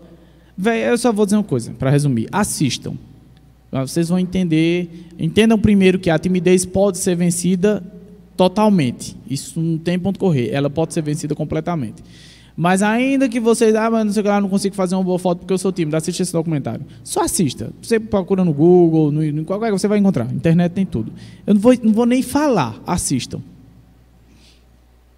Vou até. Isso aqui são as fotos dela. Ó. Uma pessoa extremamente tímida. Veja aí. Você vê que ela consegue extrair né, ali da, das crianças. Espontaneidade. A, a, a, a espontaneidade tá do negócio espontaneidade. ali. Ah, que perfeição de quadro, tudo. Maravilhoso essas fotos. Eu também era muito tímido, como eu já contei, né? Timidez é medo, já falei sobre isso. E outra coisa, né? Isso é bem interessante. Eu já estou expondo todo o método que vocês precisam fazer do passo a passo. Tá tudo aqui. Então, assim, vocês só precisam aplicar o método e ter coragem. O resto é coragem. Meta a cara, meu irmão. Meta a cara, vai atrás, corre atrás e vai embora. É coragem. Né? Cria coragem, cria coragem e vai. Sem preocupar. Ah, mas os outros não vão gostar das minhas fotos. Me poupe. Essa é a diferença de quem faz 10, 20, 30 mil reais, eles vão lá e aplicam. É, essa é a diferença em todos, se você prestar atenção. Grandes empreendedores, na maioria, são tudo doido. São tudo doido. É alguém que tinha uma ideia e investiu naquela ideia sem plano B. Foi até o final. Então, assim, se você vê uma pessoa que você acha que ela é louca, provavelmente um dia ela vai ganhar muito dinheiro. Mais ou menos isso. Louca no sentido que eu digo o quê? Se você prestar. Parem para lembrar. Steve Jobs era considerado um doido na época porque ele queria fazer uma coisa. É, pessoas como, se eu não me engano, os, os, criadores do Facebook, não foi? Que largaram a faculdade. É, como é o nome foi. dele? Eu acho que foi ele, Mark Zuckerberg. Mark Zuckerberg largou a faculdade, Steve Jobs também. Steve Jobs. Aquele outro cara da Microsoft, é, da Microsoft é? também. É, outro que foi menosprezado também. Era Bill Gates. Bill Gates. É, tinha o outro lá, o da Tesla. Eita, o da Tesla. O da Tesla é. Ai, me esqueci. Enfim, Je Je Jeff Bezos também, que é o da Amazon, também foi chamado de doido. Então a galera gosta de chamar. Sempre que vem alguém assim, eles chamam de doido. Eu acho que é porque as pessoas não conseguem lidar com o sucesso das outras. Eu não sei porquê, algum motivo que eu não sei explicar. Porque, assim, se dependesse de mim, todo mundo fazia muito sucesso e muito dinheiro, né? Mas, é, enfim, a inveja está aí, né? Infelizmente. E quem fica preso em inveja não sai do lugar. Se informar. Mas se você é uma pessoa que sente um pingo de inveja de alguém joga isso fora e procure correr atrás do seu, porque você vai ganhar muito mais com isso. A gente descobriu aqui, Elon Musk. Elon Musk, lenda. Esse cara é genial. Genial, é genial. Ele, é, meu irmão, surreal, pô. Tipo, o cara acreditou e foi. E foi vão chamar um monte de gente de doida, chamaram um monte de gente de doido. Então, assim, se você pesquisar a história dos milionários, doido, tudo doido. Chamaram são todos considerados, né? As pessoas normalmente, ah, olha Entendeu? Ali, tá fazendo é, porque diferente. pessoas são pessoas que estão fora da curva, do tradicional. Então, assim, essas pessoas aqui quebram os padrões e criam coisas incríveis. Hoje em dia a gente está aí com a Apple para mostrar, né? Um dia um doido disse que uniria todas as coisas na palma da sua mão e ele fez. Se ele tivesse desistido nós não teríamos iPhone. E eu seria uma pessoa muito mais triste. Você que é tímido já é mais corajoso que a média. Lembre disso. Por quê? Para uma pessoa que não, tem, não é tímida, né, já nasceu assim, soltão, minha irmã é assim, ela já era vida louca desde pequena. É uma pessoa que não é tímida, ela gasta muito menos energia para fazer coisas básicas. E uma pessoa tímida, meu irmão, acho que eu engoli uma mosca. Uma pessoa que é tímida, acho que é eu estou falando muito rapidão. Uma pessoa que é tímida, ela gasta muito mais energia que uma pessoa que não é tímida. Muito. Tipo, ela gasta 10 vezes mais energia para fazer exatamente a mesma coisa. Então, digamos que no intervalo de 10 anos, num processo que a, a, as duas pessoas passaram pelo mesmo processo, mas a outra pessoa passou, ela se tornou muito mais calejada. Digamos que depois de 10 anos a pessoa tímida deixou de ser tímida. Então, ela já está muito mais calejada com muito mais coisa, porque ela sofreu muito mais para lidar com as coisas que, em teoria, seriam simples. Para ela entender que, o, que aquilo que ela estava sofrendo tanto era uma besteira, demorou muito tempo. No meu caso, demorou 12, 13 anos, 14 anos quase, para eu entender que tudo aquilo era uma besteira. Então, 14 anos mastigando. Tem gente que passa muito mais tempo que isso nessa luta. Né? Então, assim, a pessoa que é tímida, ela tem essa força muito mais potente dentro dela. Então, quando ela se liberta da timidez, o negócio é avassalador. Ela toma de conta de tudo, porque ela tem essa, ela, ela cria essa tranquilidade. Sabe dizer, meu irmão, olha, tô nem aí, tá ligado? E, e quando uma pessoa que era tímida deixa de ser tímida, ela começa a fazer as coisas. Quando ela disser, eu não tô nem aí, ela de fato não tá nem aí. Então, se você desafiar uma pessoa dessa no meio de uma multidão e ela disser que vai fazer passar todo mundo passar vergonha, e você disser, ah, eu duvido, ela vai fazer. Então não faça isso. Né, Rosta? Vai fazer passar vergonha. Quem convive comigo é porque, assim, eu sou gaiato, mas também tem bom senso ainda, né? Um mas senso. se for um cabo totalmente sem noção, feito esses dois que estão aqui do meu lado. Meu irmão, olha, se juntar esses doidos, nós aqui que estamos aqui, Felipe é o controlado, é o único. Porque é, é o único que ainda pensa direito. Porque se juntar nós é bagaceira. Todo lugar que vai, Meu Deus do céu, acho que pastor, os pastores aqui, meu pai mesmo, acho que ele já olha para mim e diz, homem, entrega para Jesus. Minha mãe, ela só faz rir. Ela, mas ela me dá butada. Ela diz, Mateus, cuidado no que tu fala, tua língua. Que linguajar é esse, menino? Eu tô com 27 anos, galera. Que linguajar é esse? Eu digo, ô oh, mãe, ô oh, mãe, ô oh, mãe, ô mãe. E fica essa resenha. Então, assim, a pessoa quando se solta, queiram essa liberdade de estar tá longe dessa desgraça, dessa timidez. Isso é uma praga, isso é coisa do satanás. Mas não sai com exorcismo, não. Só precisa você focar, entendeu? Ah, não estou nem aí. Não estou preocupado com o que os outros vão pensar de mim. Minha irmã é assim, ó. A minha irmã é tão desconectada do mundo que irrita. Que ela parece que está no país do todinho, mas é, é lindo ver assim como ela. Tô nem aí. Aí ela sai na rua parecendo um, uma, sei lá, eu não sei nem qual é a definição para o estilo da minha irmã. A definição é não há definição. Doida, varrida. Esquece chave no canto, vai para os cantos sem saber se vai chegar ou não. Para ela, tanto faz, dormir debaixo de uma ponta ou dentro d'água, ou pendurada numa árvore. É doida, é doida. Mas gente doida é a melhor que tem. Eu chamo de gente autêntica.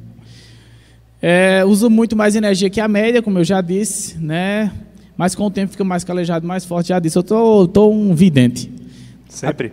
A, grande sacada de um bom fotógrafo é ser interessado. Gente, curiosidade, pelo amor de Deus.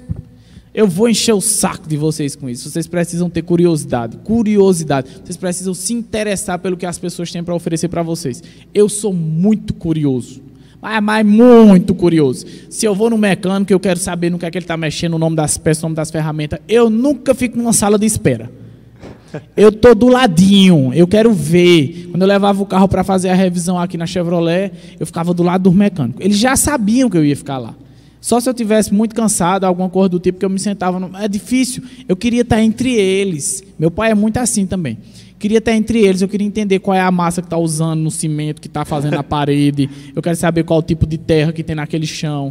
Se eu vejo alguém metendo, um, sei lá, instalando um tipo de energia, eu quero saber o que é aquilo. Eu paguei se, cadeira na se faculdade. Se vai na padaria, pergunta quanto tempo levou para fazer o pão de é. É verdade. Uma foi, no posto BR, eu chego no posto BR, às vezes eu fui comer uma vez, fui pedir o pãozinho de queijo, eu me encostei no pãozinho de queijo, fiquei olhando pro pãozinho de queijo. Eu tenho muita essa coisa de entrar no mundo assim, no meu país, lá, né? Aí eu fiquei olhando pro pãozinho de queijo assim, eu disse: Como é que vocês fazem para fazer esse pãozinho de queijo? Porque ele é tão crocante e macio por dentro. Quanto tempo leva para fazer esse pãozinho de queijo? Caramba, esse tempo todo. Eu estava realmente interessado. E o melhor é a cara das pessoas. Ela olha para você tipo: Por que, que, ele quer saber do pão de queijo? Ninguém pergunta do pão de queijo. E eu lá perguntando: Ah, o pão de queijo. Véi, é, é. Olha, eu fico conversando com o frentista enquanto abasteço o carro. Eu converso com o povo que está me vendendo comida, seja lá o que for. Eu chego, por exemplo, às vezes eu vou lá em Renatinha, na, na ela mesma é testemunha. Eu ainda vou trazer Renata aqui também. É, eu vou, chego lá no estúdio, estou com saudade de Renata, vou ver Renata. Aí ela está atendendo. Ela sempre está atendendo, né? Renata só está em casa de noite e olha lá. Aí eu vou, sento lá no estúdio, fico lá conversando. Enquanto ela está atendendo, eu estou lá conversando com ela. Aí daqui a pouco eu estou conversando com a mulher que está sendo atendida e com ela. E aí gera uma resenha começa uma conversa, uma zoada e tá todo mundo conversa, daqui a pouco tá todo mundo integrado na mesma coisa. Toda vez que Renata dá curso, eu vou lá fazer as fotos da, da, dos alunos e alunas dela. Eu já começo a conversar com as meninas, eu sempre perguntando onde elas são, quanto tempo de viagem, como é que é a estrada, se vier de ônibus, se vier de avião, se tem carro, se tem carro para levar, para deixar, não sei o Minha gente... CPF, RG... CPF, RG, tudo. Aí você diz, ah, mas Matheus, é... essa curiosidade é o que faz eu fazer as fotos que eu faço. É só o que eu vou dizer para vocês. Ah, não sabe onde é que está? Está lá em Mateus Arcanjos 2.0. Não são todas que estão, porque é foto para caramba que eu tenho. E como eu criei um Instagram novo profissional, eu estou postando as fotos mais recentes só. Então, assim, é por isso que muitas fotos não estão saindo, as mais antigas, tá? Mas outra vez, é porque eu cheguei atrasado, não consegui instalar o meu PC aqui e tal, para Felipe fazer a conexão porque aí eu vou mostrando fotos para vocês e a gente vai conversando sobre elas. Acho que na próxima a gente já faz isso, né, Felipe? Se eu criar vergonha na minha cara. Não, mas não precisa me xingar, não. Pode ficar calado aí, pelo amor de Deus. Aí, que ele já tá me olhando ali com a cara tipo, eu vou matar você! Eu avisei, tô desde tarde lhe esperando. Eu sei, eu sei, eu sei. Aí ficar curioso, interessado, de verdade. Minha gente, vocês não têm noção de como vocês conseguem aprender sobre a vida das outras pessoas quando você para para ouvir. A maioria, a maioria dos casos eu só escuto. Eu só fico, tipo assim, sentado feito uma criança escutando uma história. Só é muito bom, velho, escutar as histórias que os outros têm para contar. E talvez Talvez não, isso é o grande diferencial na minha fotografia, porque de fato eu, eu quero vir. É tanto que eu só marco um ensaio, ou um de manhã e um de tarde e um de noite. Geralmente isso não acontece, geralmente eu marco só tipo se for um de manhã, um de tarde, porque aí tem um intervalo para eu abstrair. Felipe vai, a gente vai ter, depois a gente vai ter um vídeo mostrando o processo que eu passo para fotografar. Isso aí vai sair logo logo. Mas aí geralmente eu preciso de um intervalo, eu preciso tal. Platão tem essa coisa de se desconectar, relaxar, entrar na vibe do ensaio e tal, não sei o quê. Porque quando chega lá, chega zerado. Eu quero ouvir tudo. E se eu chego lá para ouvir tudo com a bagagem do outro ainda, aí eu já estou saturado. E quando chegar no final do dia, por isso que eu digo, fotografia tem que ser feita de uma forma muito pontual. Se você pensar só em dinheiro, o negócio fica esculhambado. Vira uma desgraça. Então, por que eu estou dizendo isso de novo? Porque quando você não tem essa curiosidade, você não dedica tempo às pessoas. Então você faz 10, 15 ensaios por dia. Meu irmão, dá tempo de conversar com 10, 15 pessoas por dia? E fazer foto ainda? Não dá. Entendeu? Então é o que eu digo, por dinheiro geralmente desanda, mas se você faz direitinho, aí o negócio fica surreal. Sejam curiosos, conversem, sente, pergunte, E com tu vem de tempo- onde, para onde tu vai. Isso também é uma coisa que leva tempo, mas é ótimo. É, eu digo uma coisa, depois que você se interessa pela conversa de duas, três pessoas, nunca mais separa na sua vida. Você conversa com todo mundo, com o frentista, com o pedreiro, com o menino do som. Pronto, aqui na igreja mesmo, eu sei mexer em absolutamente tudo. A única coisa que eu não aprendi a mexer foi nessas coisas que o menino faz aqui. Live. Essas coisas. É, eu, eu ainda, ainda. Não. Teve, eu passei três meses é, de férias, vamos dizer assim, né? Passei um tempo sem tocar no louvor. Aí eu desci. Aí, nesses três meses, eu era o ajudante de Felipe na live, né, Felipe? Exatamente. Eu era o ajudante dele, então eu descobri como é que o OBS funcionava. Mas assim, eu não manjo que nenhum menino manja, porque eles só fazem isso e tal. Mas sei mexer na mesa de som, sei tocar bateria, sei tocar violão, sei tocar guitarra. Um monte de meu irmão. É, até- até cantar, eu já cantei quando não tinha quem cantasse. Imagina eu cantando. Então, curiosidade, Canta irmão. bem curiosidade, curiosidade, curiosidade é muito bom. Você descobre coisa muito mais além. Ainda que você compre uma bicicleta e venda depois, pelo menos pedale para dizer que testou como é. Eita, que hoje ele tá. É o cigarro. Foi o cigarro, foi o cigarro. Busque ser curioso e verdade pelo que o outro tem a falar. Já falei sobre isso. Tudo que você assiste, vive e vê vão para a sua foto. Então, desde a conversa do frentista com a menina que me vende pão de queijo, para que vende salada de fruta, e as clientes de Renata, que eu sento lá e fico conversando com ela, aprendi com todas. Absolutamente todas. Minha gente, vocês não têm noção das histórias incríveis que a gente consegue escutar só escutando. Só escutando. É, é- é assim, é uma coisa que não tem preço. É, para mim é como o pastor, esqueci o nome dele agora, agora que ele é arqueólogo, um cara bem genial. É, enfim, eu esqueci, eu estou esquecendo o nome de todo mundo hoje. Ele diz que é o 13 terceiro salário, não, 14 quarto salário. Né? Para quem a gente tem 12 meses, 12 salários, o 13 terceiro salário, que é não vamos entrar em questão de cálculos, mas tem um 13 terceiro salário. E o 14 quarto salário seria essa coisa, é uma coisa mais sentimental.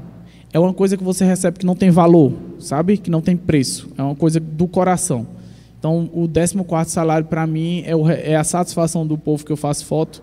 E, ao mesmo tempo, todas as histórias que eu escuto deles e de todo mundo, em todo lugar que eu passo, que eu sento para conversar.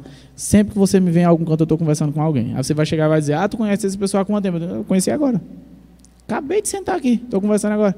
O cabo chegou aqui, sentou do meu lado e eu perguntei, ô bicho, essa latinha é fabricada aonde? É assim, é pergunta idiota mesmo. É minha cara essas perguntas.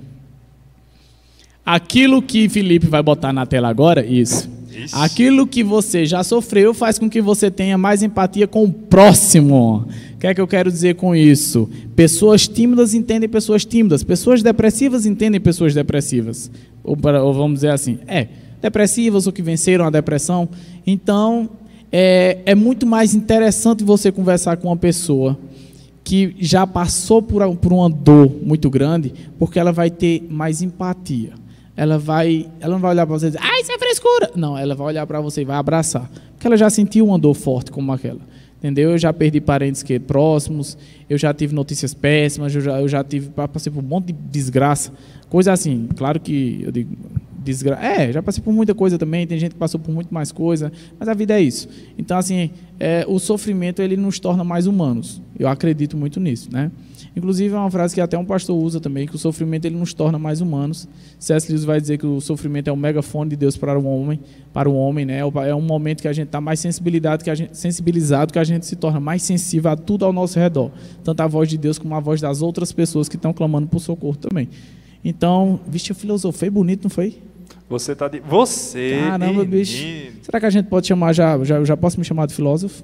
Ixi, será? será? será? Vamos colocar essas frases não, não aí. Vamos um colocar Mateus, Mateus. Arcanjo. Não, é Arcanjo não, é Mateus, Arcanjo né? tudo maiúsculo, arcanjo, vírgula, Mateus. Mateus. É. Exatamente. Aí bota o ano também. O ano. Como eu não lancei livro, não tem. O pensador do século XXI. Vamos lá. Vá para o campo. A prática que o mundo real vai te preparar para isso. Busque fazer. Isso aí eu não tenho mais o que dizer. Eu já canso. Toda live eu digo para vocês: meta a cara. Meta a cara é vá para campo. Prática é fazer. Eu não gosto desse negócio de ah, ficar em teoria, teoria. Não, prática. Priscila Fontenelle tinha um troço que eu achava genial.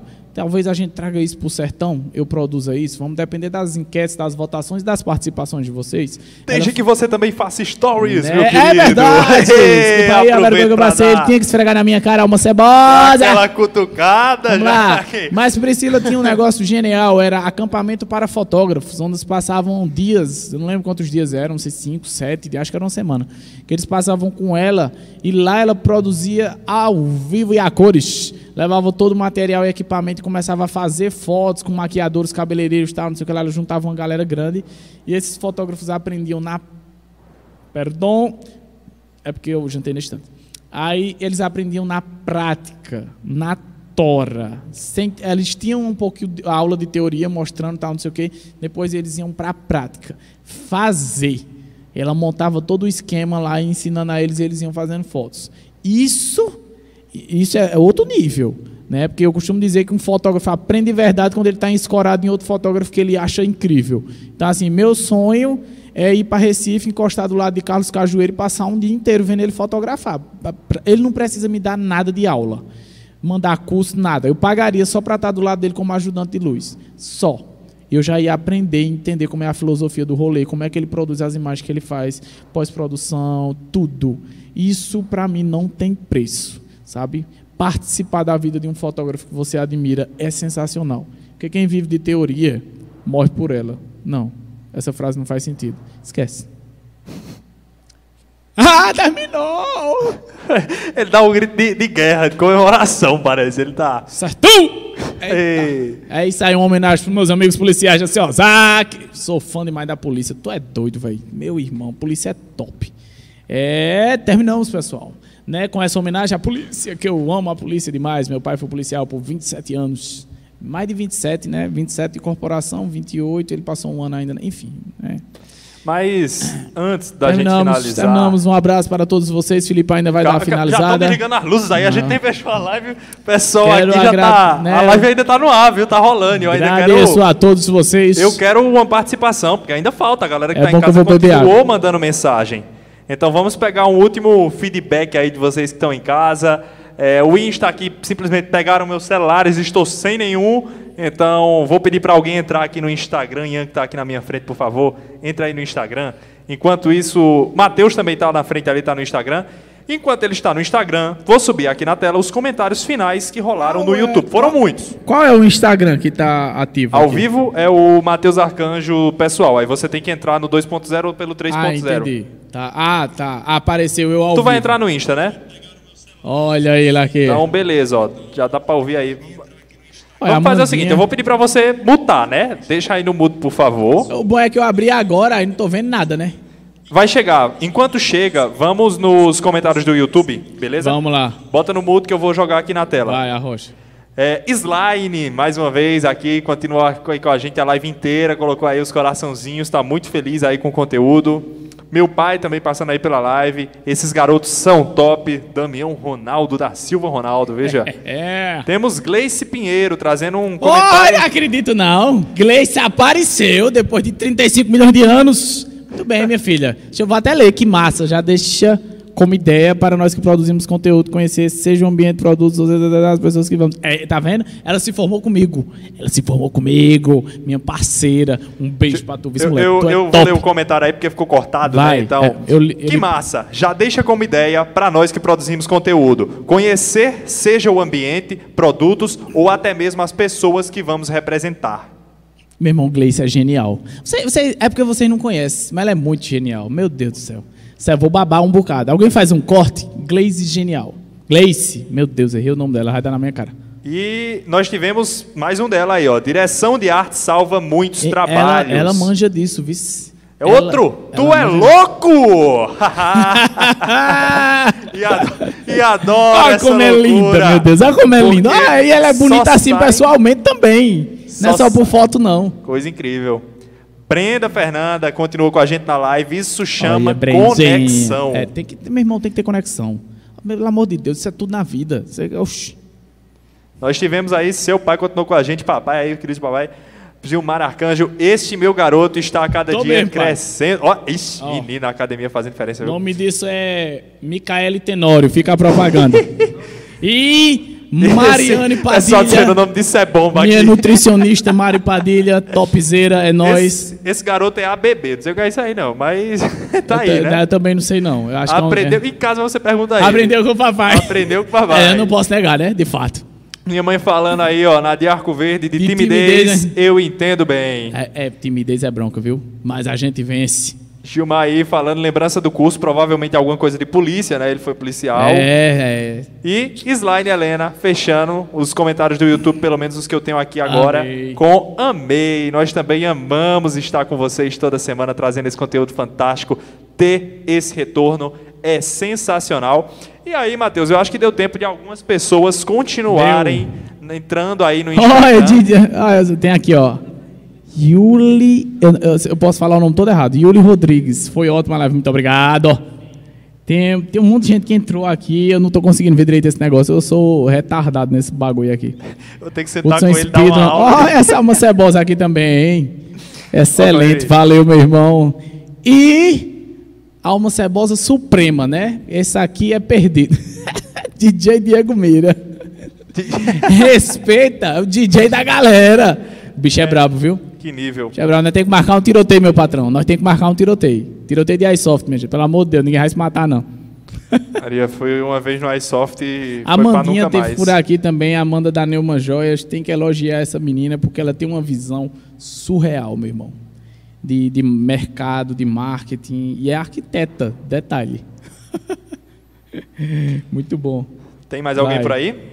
Ah, eu tô, eu tô perdido aqui. Eu, Eu vou ter que eu sentar não com ele, gente. Isso, Qual- não, esse qualquer, negócio dia, não. eu- qualquer dia eu vou sentar com ele e vou dizer assim, Matheus, tá vendo aqui o celular? Ó, isso aqui se chama Instagram.